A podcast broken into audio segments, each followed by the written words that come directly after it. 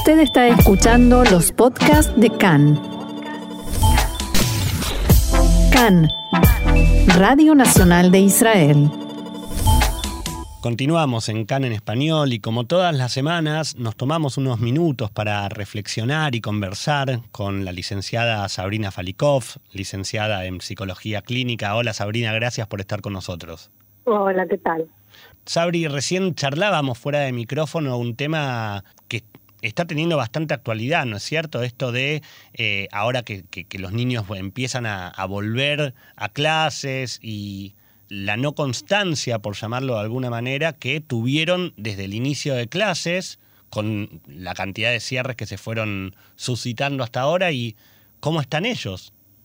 Sí, la verdad que junto a la tercera edad, digamos, los niños es el grupo más vulnerable, ¿no? Han perdido la rutina, tan importante para, para su desarrollo emocional y psíquico, ¿no? El juego con el otro, el compartir, el contacto con, un, entorno que, que promueva su, su crecimiento emocional, psíquico y en este caso educativo, ¿no? Los niños eh, es sabido que necesitan de una rutina, una constancia, como vos decís, eh, para sentirse seguros y tranquilos, ¿no? Horarios, eh, hábitos repetitivos que ayudan a tener eh, este equilibrio ¿no? De, de, importancia en lo que es lo educativo y lo personal y emocional.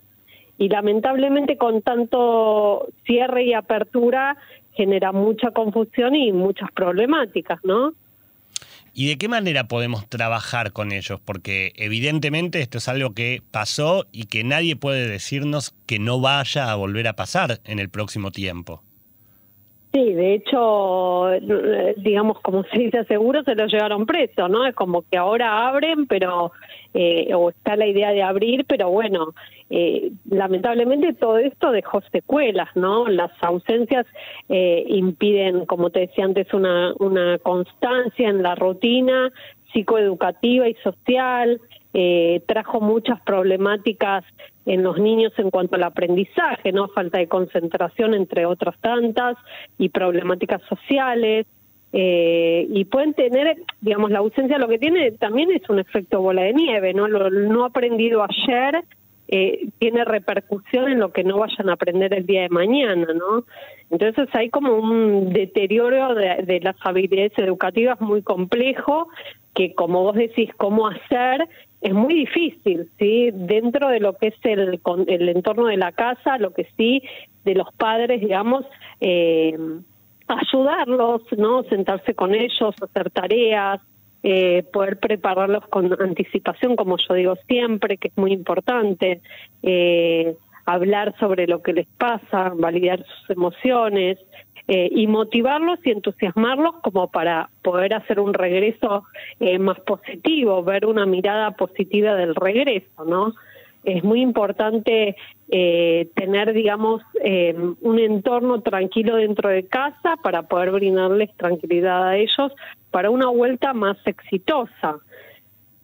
¿Y cómo trabajar tal vez el, el, tema de los temores, porque digo, esta situación de no saber todo el tiempo qué va a pasar, los hace incluso hasta tener miedo, hasta el, el que cuando sí pueden volver al colegio se levantan con una situación temerosa de en realidad no saber si quieren ir o, si van a estar bien a donde van. Sí, sí, de hecho se han, se han eh, despertado varios trastornos ya desde niños pequeños, ¿no? Fobias sociales, eh, depresiones, ansiedades, mucho estrés, ¿no? Esto de ponerte la máscara, tener distancia social, pero a la vez queremos promover, digamos, el contacto con el otro. Es muy confuso para un chico. Eh, si bien los niños eh, tienen una gran capacidad de adaptación a, nuevas situaciones, es muy complejo el tema. Eh, digamos, la sociedad eh, tiene que ayudarlos, digamos, a poder comprender de cierta manera esta incertidumbre, ¿no? Y estos cambios de, de hábitos que van a ser, eh, yo creo, digamos, no, no solo ahora, digamos, uno nunca sabe lo que puede suceder. Entonces siempre hay que prepararlos tanto en, el colegio, ¿no? En, el área educativa, que es el segundo hogar del niño, como en la casa. Y yo creo que ahí es donde están fallando, ¿no? En, en el área educativa hay poca información que se le da a los niños y están un poco desamparados. ¿Y qué información, a tu criterio, no se le da o debería dárseles en mayor medida? Primero una contención emocional y educativa, ¿no? Eh, eh, hablar sobre lo que les está pasando a nivel emocional es muy importante que haya un espacio para eso. Eh, luego entender que no todos van a tener el mismo nivel educativo, ¿no? Hay aquellos que aprendieron por por Zoom, pero se les dificultó porque tienen trastornos de atención o dificultad en el aprendizaje y esto empeoró su problemática. Entonces, eh, hay que, hay que digamos, tener una, una base muy buena en el colegio como para poder sostener este tipo de problemáticas, tanto educativas como emocionales. Y sobre todo tener paciencia y entender que eh, no es una situación normal, con lo cual el ritmo educativo tiene que bajar también, la expectativa del niño en el colegio tiene que bajar, tanto en la casa como en el colegio. Eh, no pretender algo que, dadas las circunstancias externas, no, no se está pudiendo dar. Me quedaba con esto que, hablabas recién acerca de los trastornos, por ejemplo, el de atención, eh, que también es un tema que, preocupa, porque tal vez incluso hay veces que eh, niños que a nivel presencial o que en su vida en general no suelen tener este tipo de trastornos y de repente se encuentran en una clase a distancia, en un Zoom, delante de una computadora, sin la posibilidad de poder concentrarse. Mi pregunta va más para el lado de, ¿son reversibles estos trastornos? ¿Se pueden trabajar? Se, trabajan, independientemente de lo que ha pasado con el coronavirus y la necesidad de estudiar a la distancia por Zoom, se trabaja y, se puede solucionar. Lamentablemente la situación lo que hizo es empeorar dichas, eh, eh, dichos trastornos ¿no? de atención o trastornos sociales también, porque, eh, por ejemplo, el niño que es tímido, al estar en una pantalla y exponerse, se, se, intensifica su problemática y luego tiene que volver al colegio y cómo se enfrenta en forma real con compañeros. Digamos, son problemáticas que son tratables obviamente, pero como te dije antes, lleva su tiempo. Por eso la paciencia en este en este contexto es muy importante, tener mucha paciencia y, y, considerar todos los todos los efectos adversos que hay en esta en esta problemática central que es el corona. Tal vez eh, los colegios deberían, pregunto, no lo sé, tal vez los colegios deberían tener un poco más de eh, contención hacia este tipo de situaciones y hoy no lo tienen o en general lo están teniendo? Yo creo que no, no están teniendo una contención como se necesita, como se requiere. Ya te digo, la contención emocional, psicológica, eh, no está dada eh, y yo creo que la idea de los cierres también es pensar y planificar para poder darle tranquilidad a los niños, ¿no? Eh, hoy vimos chicos en edad escolar que que hacen manifestaciones porque los shoppings están abiertos y ellos no van al colegio. Y es muy fuerte ver esas imágenes, ¿no? Entonces, eh, hay algo de desinformación que es muy importante que, los niños sean partes, el entender, digamos, el niño ya entiende, entonces que quiere saber por qué yo no puedo ir al colegio, por qué se me limita, ¿no?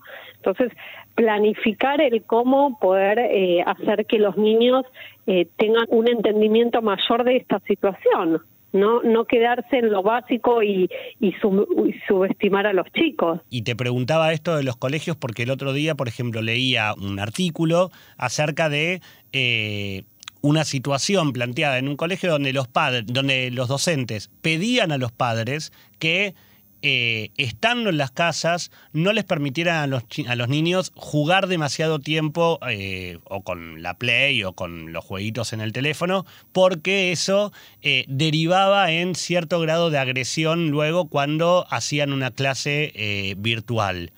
Y entonces la pregunta es, ¿de qué manera uno como padre también tiene que no permitirle salir, no permitirle que esté sin, la, sin eh, el barbijo, no permitirle que abrace amigos, tampoco permitirle que juegue más de lo que uno tal vez como padre desearía, pero bueno, en definitiva en algún momento hay que permitirle cosas también a los niños. Tal cual. Sí, en realidad no se trata de no, sino que sí se puede. Yo siempre digo lo mismo, en la educación eh, con los niños no se trata de no puedes tocar esto, no puedes hacer esto, no puedes, no, sino que sí puede el niño, que sí puede hacer.